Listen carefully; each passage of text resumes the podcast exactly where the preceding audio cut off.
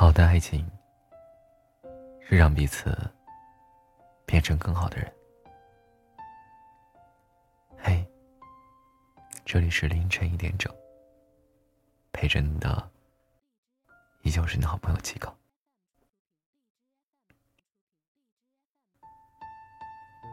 在知乎上有个这样的问题：为什么随着时间的推移？恋人身上的缺点会变得越来越难以忍受。底下有个网友分享了一个故事：森林里住着一个很有礼貌的小孩，他认识了一只小熊，并很快和小熊成为了朋友。但小熊的嘴太臭了，还喜欢凑近和他说话。由于小孩很喜欢这只小熊，于是他就忍住了这股臭味儿。可是后来，孩子开始嫌弃小熊的口臭，还为小熊改变口臭而生气。终于有一天，忍不了了，孩子对小熊大发脾气。我再也不要和你做朋友了，你这个又臭又脏的笨熊。小熊伤心的离开了。小熊离开后，孩子开始怀念小熊的温暖和憨厚，怀念咱们一起度过的快乐时光。他甚至记不起熊的口臭了。可是小孩。已经永远失去小熊了。我看完这个故事之后，其实我明白，在亲密的关系里，随着时间的推移，我们对恋人的缺点难以忍受，会出现什么后果？其本质上的讨论是，和你喜欢的人在一起，却发现和他并不合适，我们该怎么办？喜欢一个人，是喜欢他的真诚，喜欢他眼神清澈，喜欢他笑起来像孩子，喜欢他给了你毛毯般的厚实感，喜欢他每一天睡前都和你互道晚安。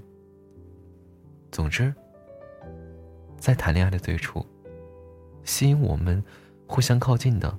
一定是彼此身上那些好的地方，那些闪着光的优点。这些优点散发出的光芒很耀眼，挡住了隐藏在暗处的缺点。所以我们常常忽略了，眼前喜欢的这个人有一些真实存在的缺点，甚至可以说，这些缺点是往后长久相处中更应该。引起注意的部分，就像故事里的小孩如果小孩想要经营好他和小熊的感情，最重要的是学会和有口臭的小熊好好相处，而不是怪小熊有口臭，怪小熊不能改变他的口臭。别忘了，小孩子一开始时喜欢上的是一只憨厚、温暖、带有口臭的小熊。它既有优点，也有缺点。它不完美，但很真实。同样的道理放在恋人之间也是一样的。两个人进入一段亲密的关系，要长久相处下去，面对的是最真实、最坦诚的彼此。那个喜欢的人，在实际生活中可能吃完饭不洗碗，每到这时。你都会忍不住怀疑，你们会不会不合适？也许他是你喜欢的类型，但不是合适你的类型。可是，我们为什么要把喜欢的人和合适的人分为两种类呢？为什么不能把喜欢的人也变成合适的人呢？如果你不喜欢他抽烟，那你让他抽烟的时候到阳台去，或者他抽烟的时候你默默走开。如果你不喜欢他不洗碗，那你可以让他给你做饭，或者自己买个洗碗机。比如，你们可以约法三三章，把不喜欢对方做的事写出来，一人挑一件，来改变作为交换，用这样的游戏给彼此调整的时间，等彼此成长为更适合对方的人。开始的开始，我们被彼此的优点吸引过来；后来的后来，我们要学会和彼此的缺点共处。就像黄海老师说的：“对于长久的维系一段亲密的感情而来，好的心情比好的外貌重要，反思自我比洞悉对方重要，修养品德比掌握技巧更重要。每个人都有缺点，想要改变一个人的缺点真的很难。”但接纳一个人缺点却很容易，只要摆正心态就好。记得看到优点时多肯定，发现缺点时少指责。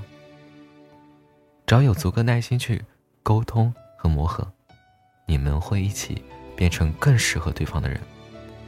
让我们都多点耐心，把喜欢的人变成合适的人，好吗？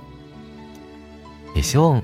你在拥有感情的同时，把你的喜欢和合适，都适当的撞个满怀。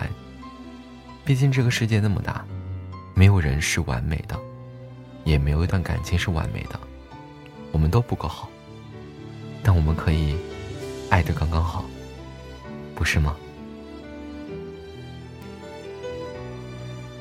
这里是凌晨一点整，陪着你的依旧是你好朋友鸡哥。好了，我们分享一下听众朋友的留言吧。嗯，有一个叫华华给你比心心，他说：“我有一个想和他把生活过成一首诗的人。”那恭喜你。还有一个叫蔡先生的听众说：“不经意点到这个电台，听了一会儿就觉得，嗯，就这个电台了。”七哥，欢迎我吗？欢迎啊，欢迎加入凌晨一点整这个家这个大家庭。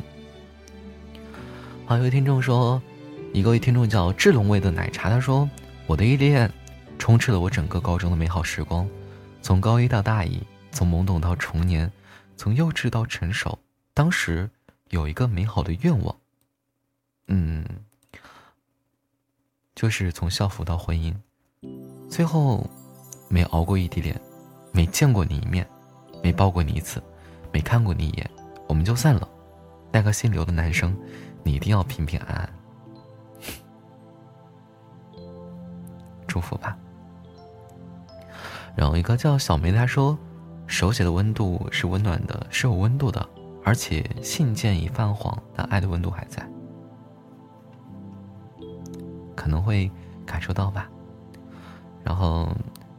嗯，今天的评论就读到这儿吧。然后还有个私信，有个小姐姐私信我，她说：“嗯，网恋一个人，他很爱我，很爱他。他二月二十三号来这找我，他有女朋友。嗯，他说我该相信他和他女朋友分手吗？他说让我相信他，他会选择我吗？就是听众朋友们，这个问题我不知道怎么回答，但我希望你能够帮我告诉他，他应该怎么做。”好吧，这依旧是你好朋友鸡哥。北京时间的二零一九年一月二十六号，星期六，大家晚安，好梦。